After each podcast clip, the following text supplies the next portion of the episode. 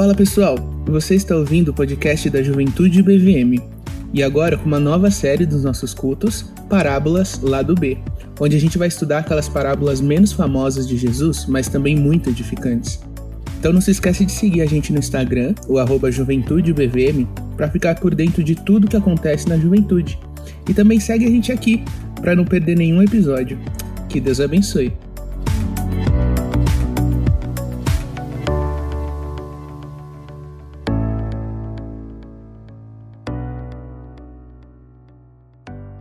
Parábolas lado B, né? Aquelas parábolas menos conhecidas, mas que são igualmente preciosas em termos de lições, de, de mensagem.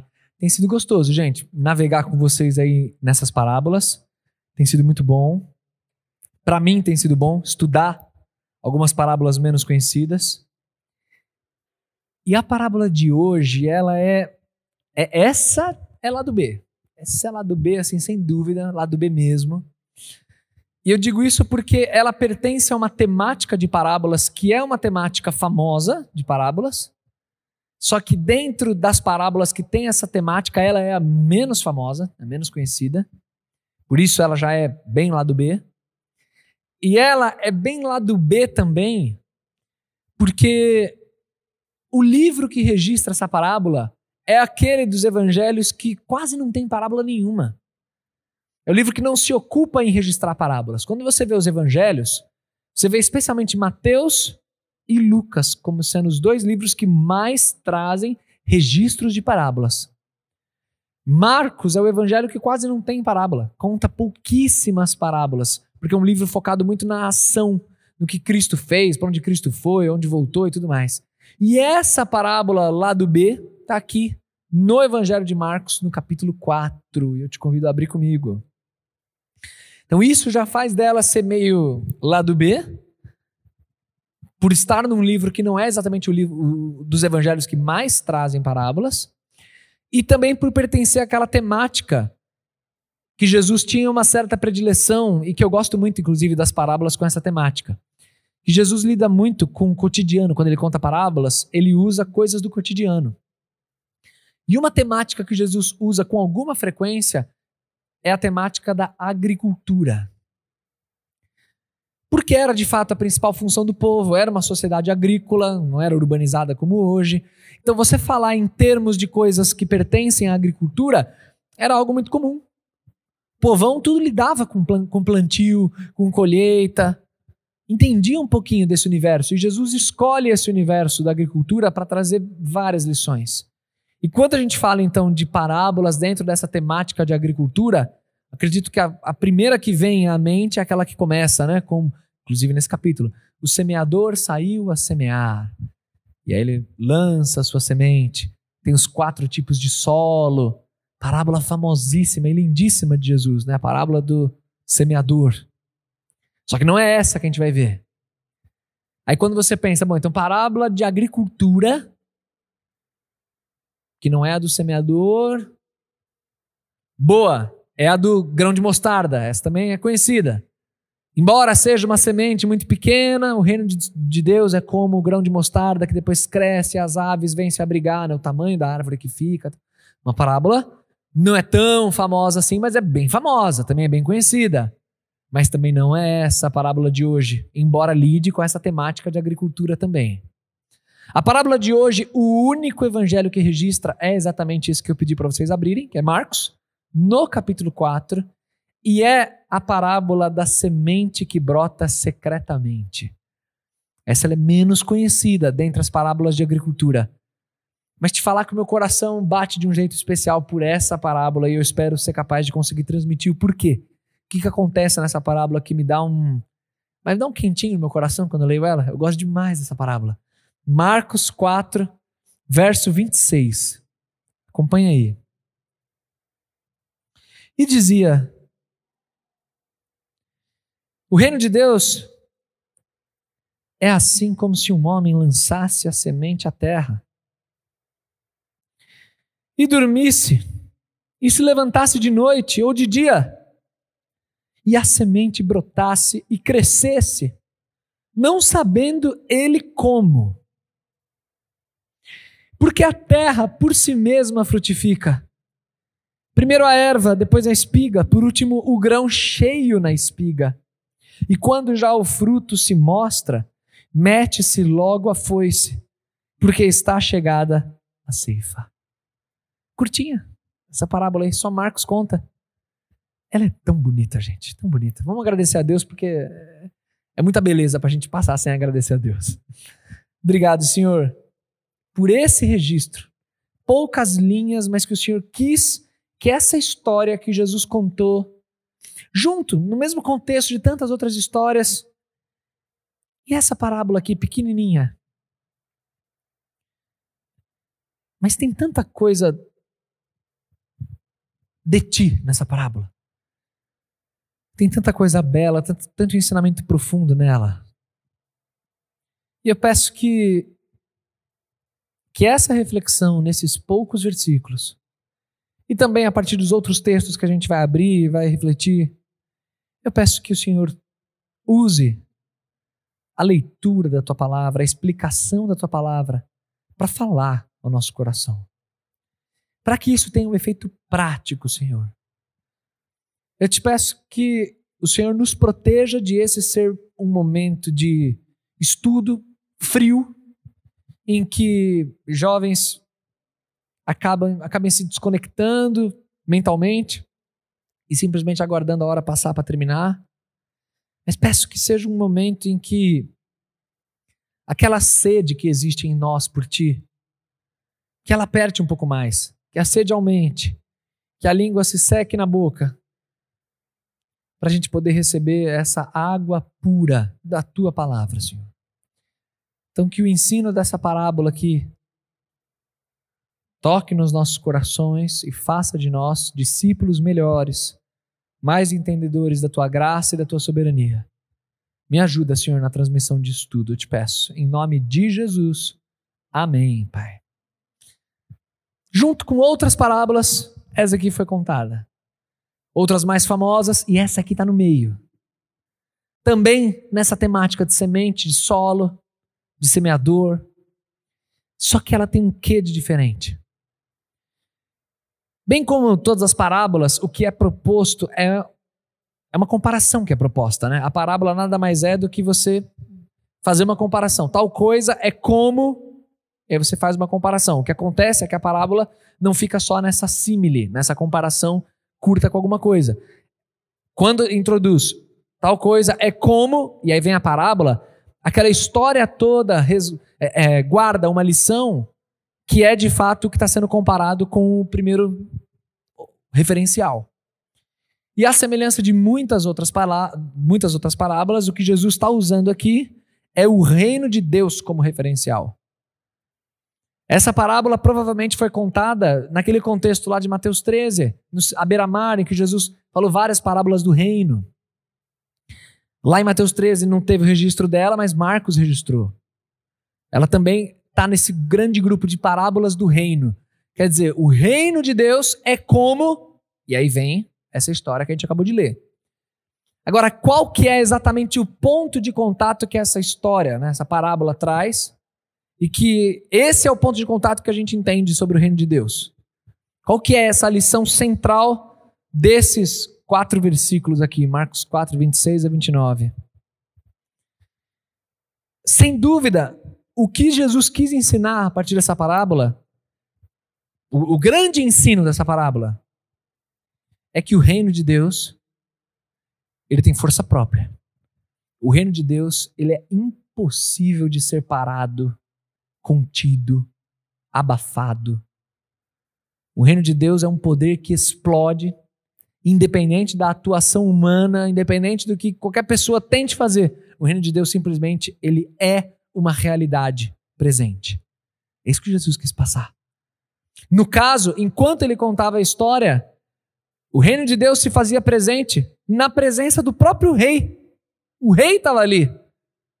O dono de tudo estava ali contando essa história e mostrando assim: Filhinhos, creiam. Nada, nada nessa existência é capaz de parar o reino de Deus.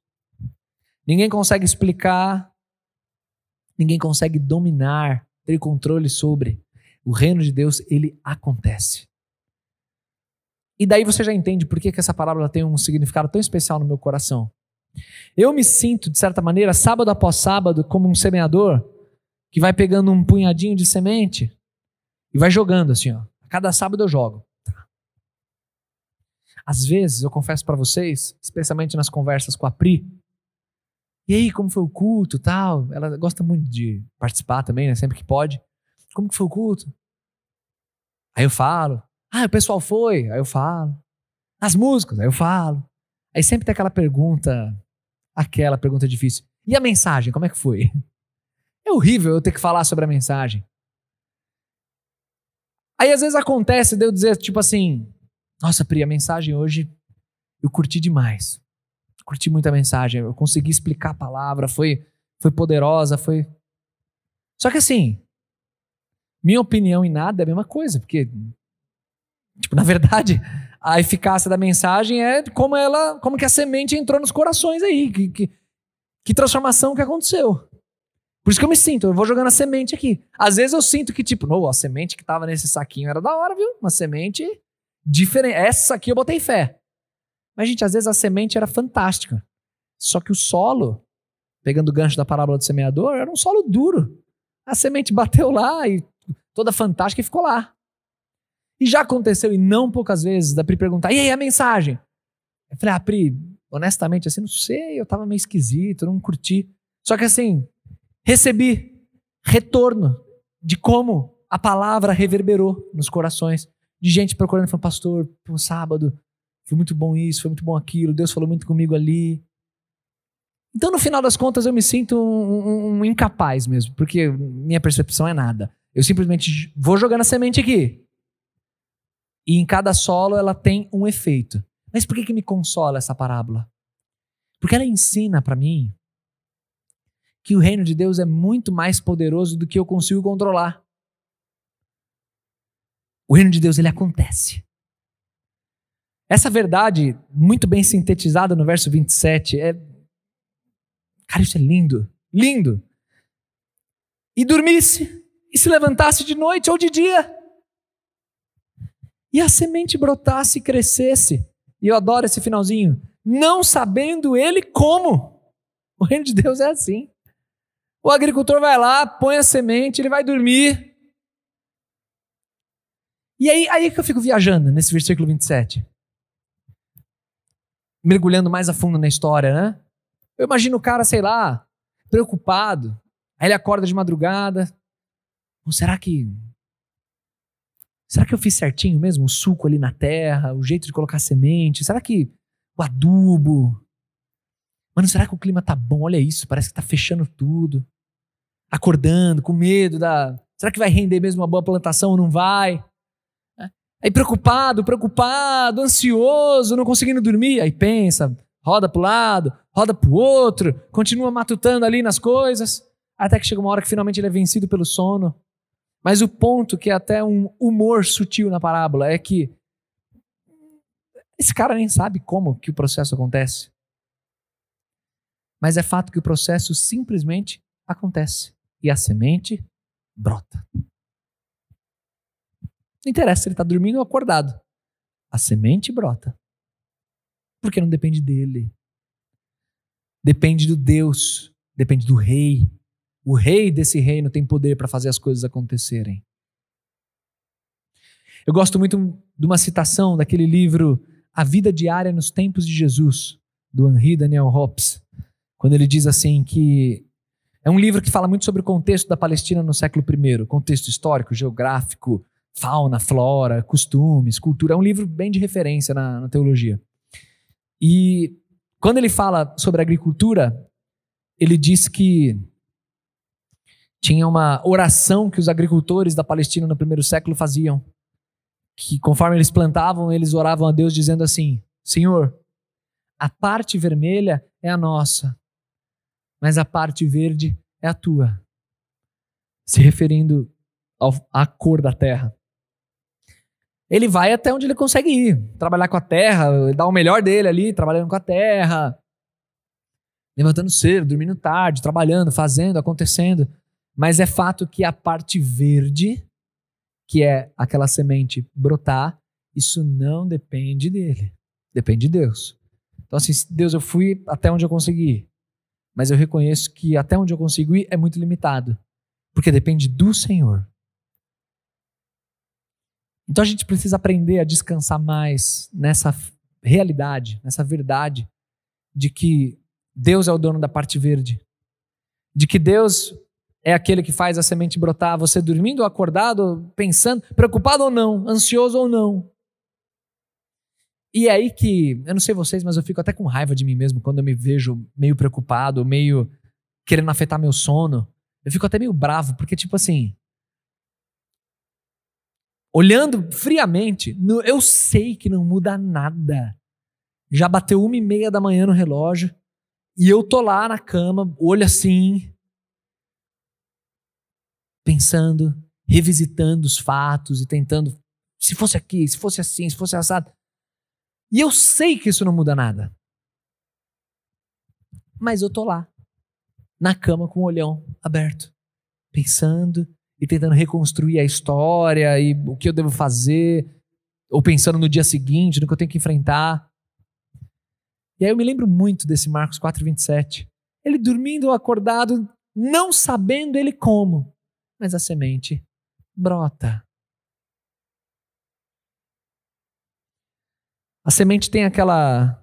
Já ouviram falar? Vocês que são paulistanos, muito habituados com agricultura, com plantio, com hortas, né?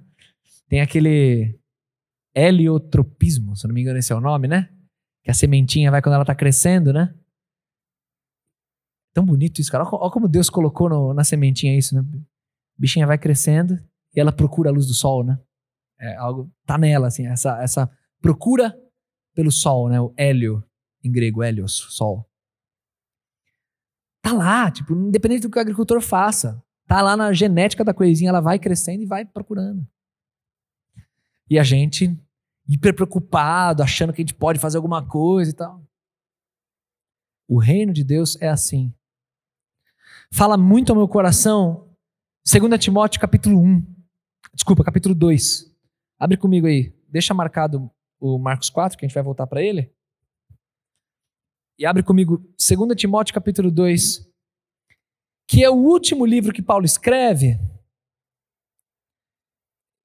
preso na cidade de Roma e dessa prisão ele jamais escaparia. Ele morreu depois disso. O último livro de Paulo, 2 Timóteo. E lá no capítulo 2, meu coração bate mais forte quando eu leio o verso 8 e verso 9. 2 Timóteo 2, 8 e 9, se liga. Lembra-te de que Jesus Cristo, que é da descendência de Davi, ressuscitou dentre os mortos, segundo o meu evangelho. Para aqui que a gente vai ler o 9 ainda, mas para aqui. Lembra-te de Jesus, ressurreto, venceu a morte. Lembra disso, segundo o meu evangelho, o evangelho que eu tenho pregado. É isso que ele quer dizer. Na pior, a pior circunstância que pode acontecer na sua vida humanamente falando, é as coisas degringolar a tal ponto que de repente você morre. A morte é o, é o final, né? Aí acabou, já não tem mais, não sobra mais nada nessa vida para você. Então, mais ou menos, Paulo está falando assim: pensa no que há de pior. Jesus venceu isso. Lembra de Jesus ressurreto. Ele ressuscitou, lembra disso. A ressurreição é mais forte do que tudo. E aí vem o verso 9, que eu curto demais esse verso 9.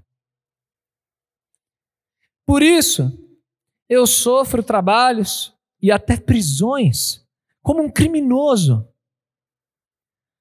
Mas a palavra de Deus não está algemada. Paulo se viu numa situação que agora ele sabia que o fim dele provavelmente estava próximo. E os irmãos estavam angustiados com isso, especialmente Timóteo, que era próximo de Paulo. Mas o que, que Paulo fala? Meu irmão, eu estou preso. Eu estou preso, mas a palavra não está presa. O que Paulo está dizendo é tipo assim: nada consegue prender a palavra. A palavra continua frutificando. E vai continuar depois da minha morte, depois da sua morte, quando essa geração for embora. Daqui 100 anos, quando nenhum de nós talvez estivermos mais aqui, a palavra vai continuar viva aqui no mundo. E muito por causa do que a gente fez e deixou. Mas esse ponto de que assim, eu estou algemado, Timóteo, mas a palavra de Deus não está algemada. Isso me lembra da parábola da semente que brota secretamente. O agricultor pode estar acordado ou estar dormindo, fazendo um café, jogando um jogo ou trabalhando com outras coisas. Não importa. O que importa é que aquela semente, ela cumpre o papel dela, ela cresce. O reino de Deus é assim. Era o rei anunciando: o reino de Deus chegou, o reino de Deus cresce. Esteja você no meio do caminho ou não, ele cresce, ele te atropela. Se você tentar conter o reino, ele te atropela. Ao longo da história humana, quantas vezes a igreja já foi perseguida? Servos de Deus mortos, Bíblia tentando ser queimada, abafada, e a gente está aqui, 2022, nesse culto, falando sobre a palavra, falando sobre Deus.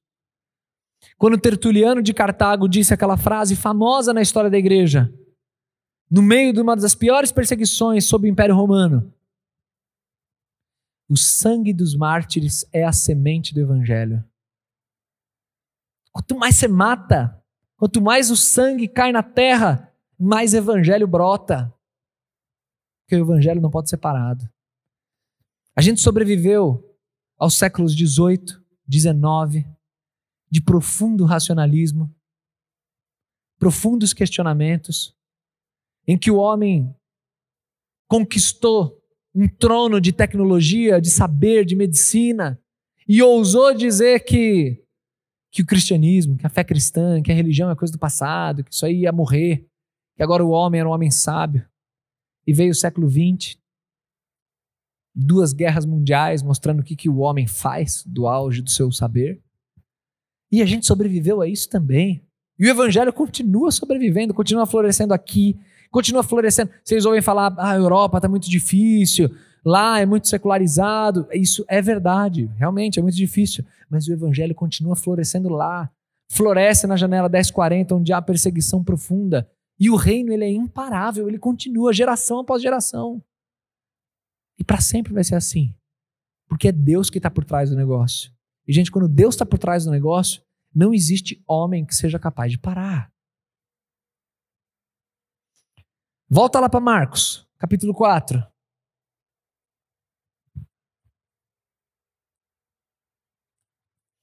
O verso seguinte, que é o 28, diz: Porque a terra por si mesma, ela frutifica. Primeiro a erva, depois a espiga, e por último o grão cheio na espiga. E quando já o fruto se mostra, mete-se logo a foice, porque está chegada a ceifa.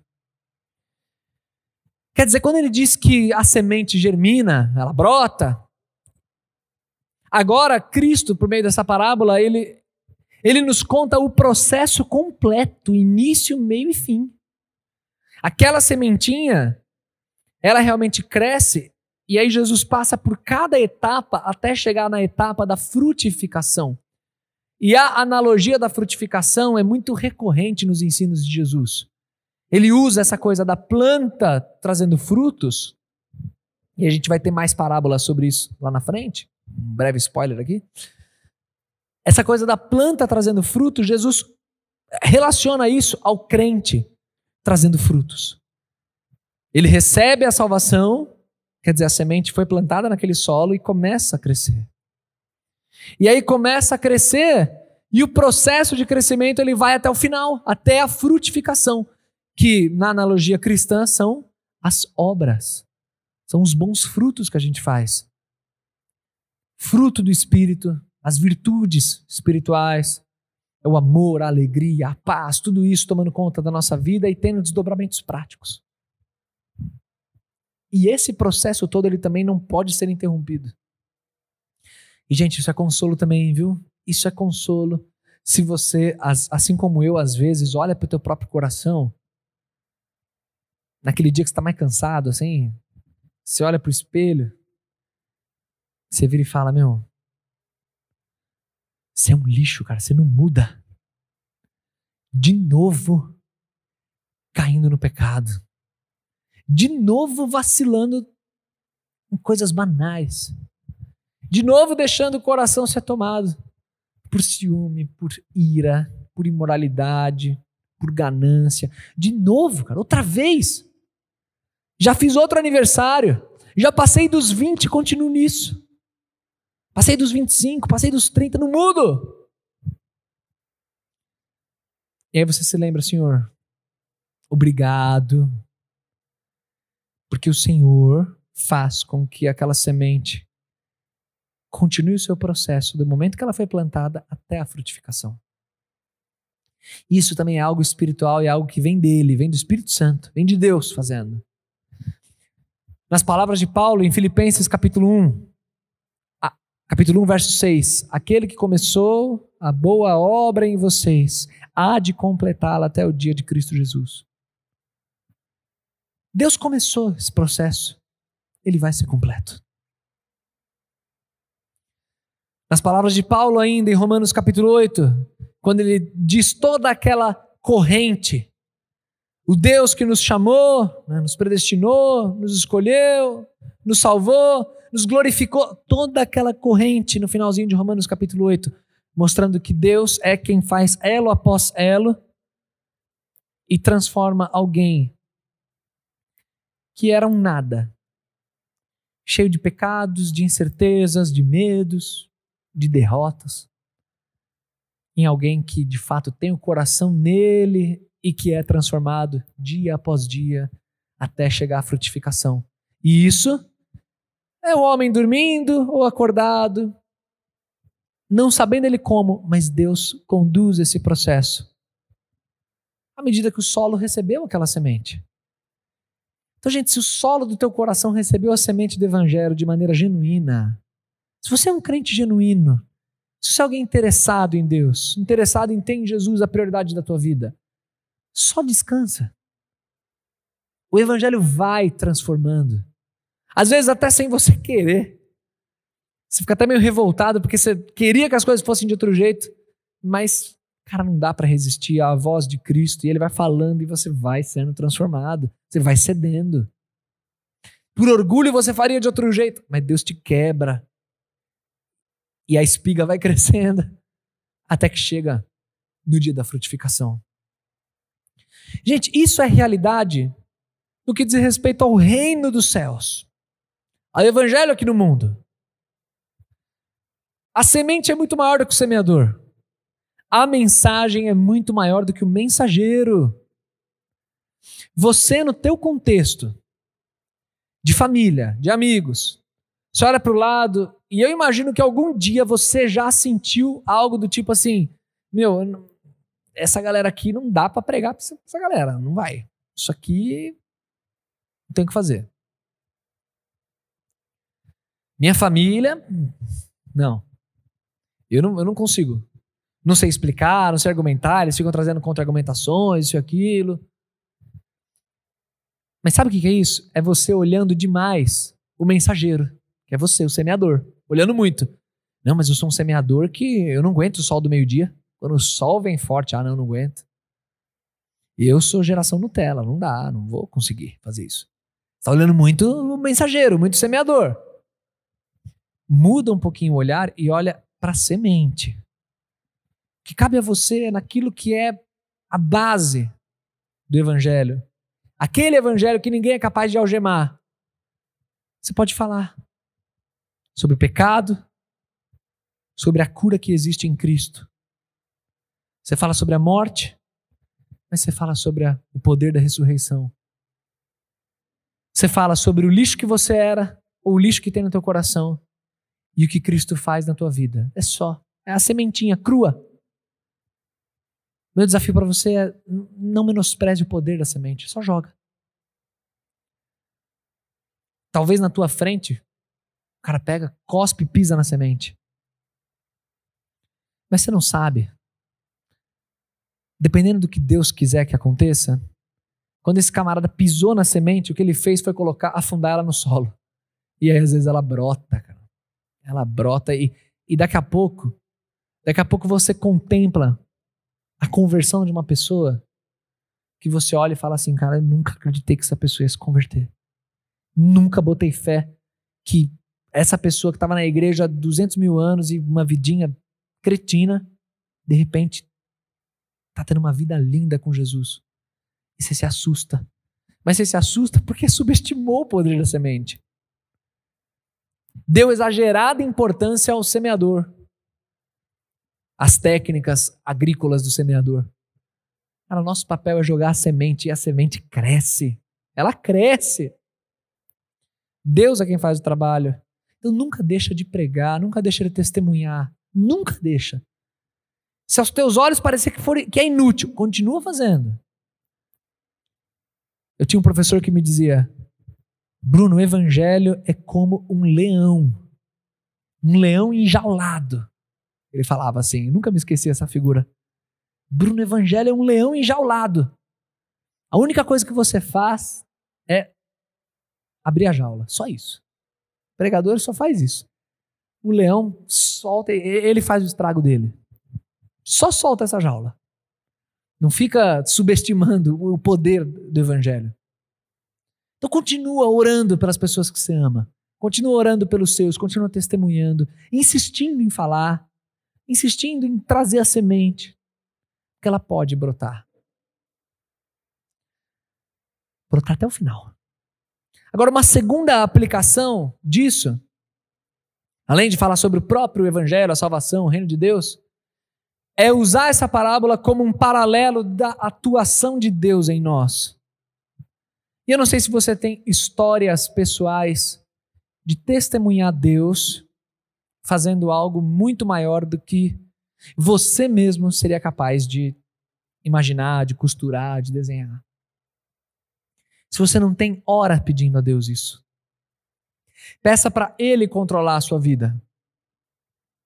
Diga para Ele que você acredita muito mais nele e nos desígnios dele do que nas tuas habilidades, do que nas tuas, nas tuas técnicas. Eu vivi recentemente uma, uma história num, num contexto bem pequeno, muito pequeno, vou trazer aqui, mas que mostra essa coisa de Deus fazendo as coisas de um jeito muito mais lindo do que a gente mesmo imagina. Num contexto bem pequeno, eu vou contar para vocês agora, que é um contexto de uma carona. Estava na igreja, tava só eu e as crianças. A Pri não estava nesse dia, tava, foi recente, estava no hospital. E aí a, eu estava com as crianças naquele horário pós-EBD.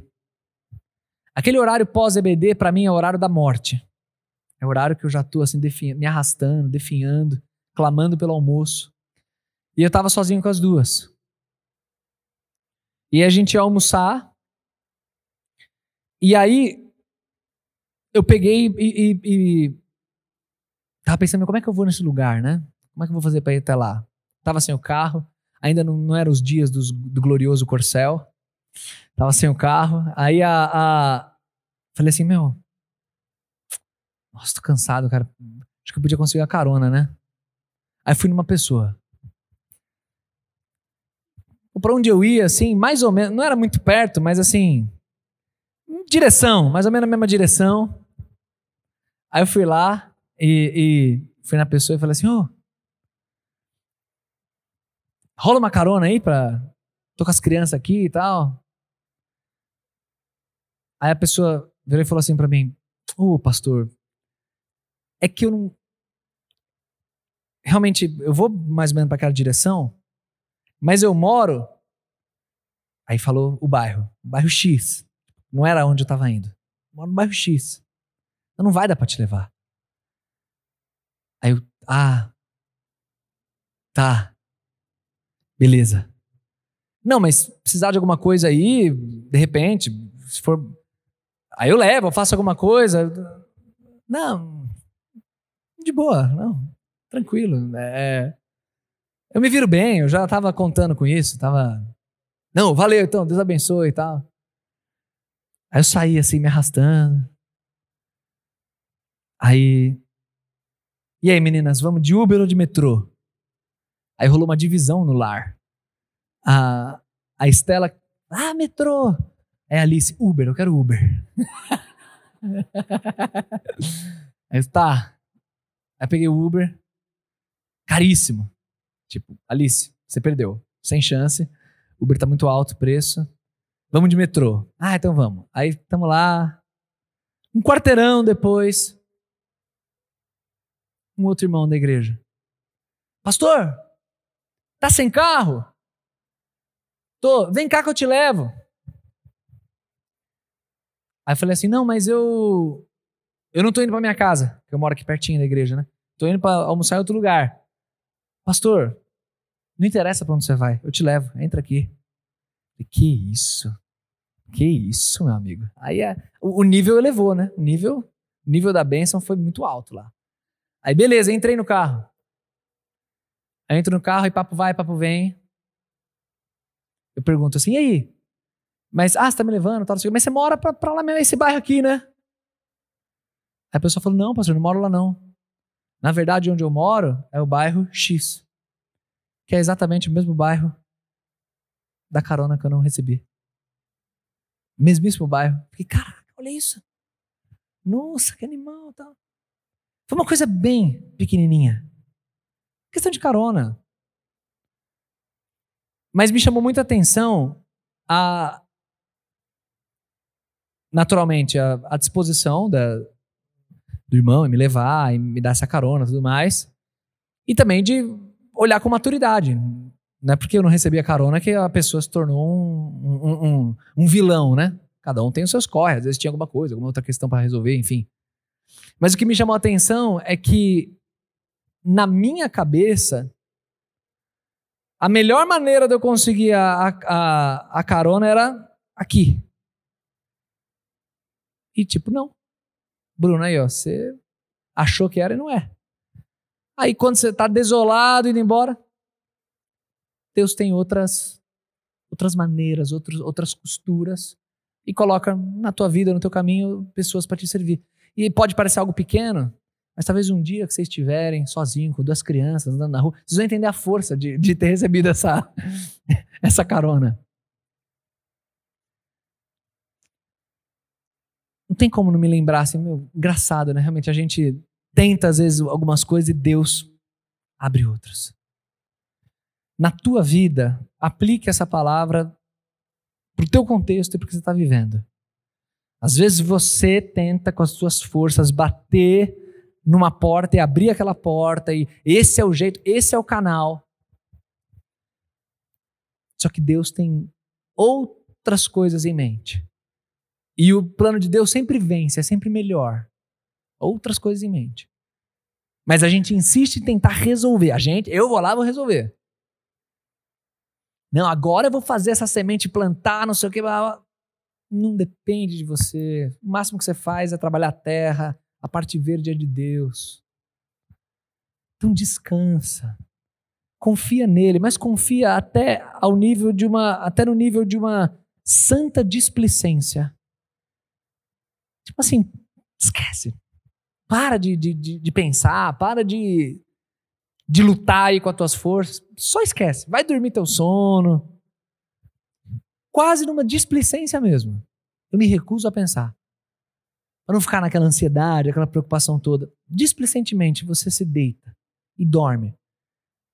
Porque quando Deus quer uma coisa, a semente brota secretamente. O homem sabendo como ou não, tendo feito ou não, a semente brota e ninguém é capaz de impedir o agir de Deus. Então descansa. Trabalha e descansa. Não trabalha e continua trabalhando mentalmente na preocupação. Descansa que a semente brota. O texto que me veio à mente na, nessa breve história que eu contei para vocês, é o texto que eu quero encerrar essa reflexão, é o de Efésios capítulo 3. Último texto da noite, abre comigo aí.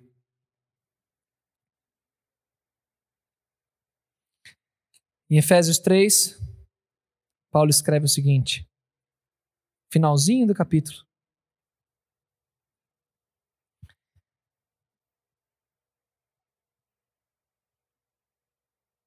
Verso 17 em diante. Efésios 3,17. Para que Cristo habite pela fé nos vossos corações, a fim de estando arraigados e fundados em amor, vocês possam perfeitamente compreender com todos os santos qual a largura, o comprimento, a altura e a profundidade, e conhecer o amor de Cristo, que excede todo o entendimento, para que sejam cheios de toda a plenitude de Deus. Gente, o amor de Deus ele tem dimensões, mas ele não tem limites. Você olha ele para os lados, para o fundo, ele não tem limite. O amor de Deus ele te alcança. Verso 20: Ora, àquele que é poderoso para fazer tudo muito mais abundantemente além daquilo que pedimos ou pensamos, segundo o poder que em nós opera. A esse seja a glória na igreja, por Jesus Cristo, em todas as gerações, para todo o sempre. Amém. Infinitamente mais do que você consegue pensar, desenhar, sentir. Deus atua. A gente vê isso na plantação do reino. O reino é mais. A semente brota. E a gente aplica isso ao agir de Deus de maneira geral na vida do seu povo. Não se aproprie dessa verdade bíblica, aplique para o teu contexto e tenha o teu coração pastoreado pelo Senhor. Vamos orar. Obrigado, Senhor, pelo teu evangelho ser essa semente imparável. Obrigado por isso. E porque essa semente germinou em cada coração que confiou no Senhor Jesus como sendo Salvador. Obrigado por essa reunião aqui, esse culto, em que vários jovens confessaram a fé em Ti e perceberam essa semente germinar e crescer no coração. Senhor, continua fazendo a tua obra. Continua crescendo o teu evangelho no teu coração, crescendo, crescendo. Mesmo quando a gente tenta limitar o evangelho e colocar numa salinha apertada, Senhor, eu te peço, por favor, arrebenta as limitações que nós colocamos ao Senhor. Arrebenta, faz um estrago aqui dentro e continua crescendo e crescendo aqui nesse coração, Senhor. Amolece o coração que ainda é duro, Senhor. Faz com que a tua semente cresça. E para o coração que já recebeu teu evangelho, nos conduz rumo à consumação de tudo o processo completo, a frutificação, a vida prática, a glorificação final. Ajuda cada crente aqui, Senhor, a ter vitória sobre pecados, sobre orgulho, sobre inveja, ira, imoralidade, cobiça. Tudo, Senhor, nos ensina a vencer e a sermos feitos conforme a tua imagem. Continua, Senhor, atuando nas nossas distrações, nos nossos erros, onde a gente não consegue chegar, onde a nossa mão não alcança, continua, Senhor, alcançando. Continua fazendo e acontecendo. Para que nós sejamos encontrados como ovelhas transformadas, pessoas que te amam e que têm a vida totalmente transformada, Senhor. Eu te peço isso. Obrigado pelo teu poder e porque hoje à noite a gente vai colocar a cabeça no travesseiro de maneira quase que displicente, mas descansando no Senhor, que é o Deus que faz tudo acontecer, é o Deus que tem todas as respostas. Nos dias piores da nossa vida, nos lembra, Senhor, que a tua semente ela cresce e continua crescendo independente de nós. Nos usa, Senhor, nesse teu projeto de alcançar pessoas, de transformar vidas. Eu te peço essas coisas e te agradeço por essa parábola tão linda que a gente estudou hoje. Em nome de Jesus oramos. Amém, Senhor.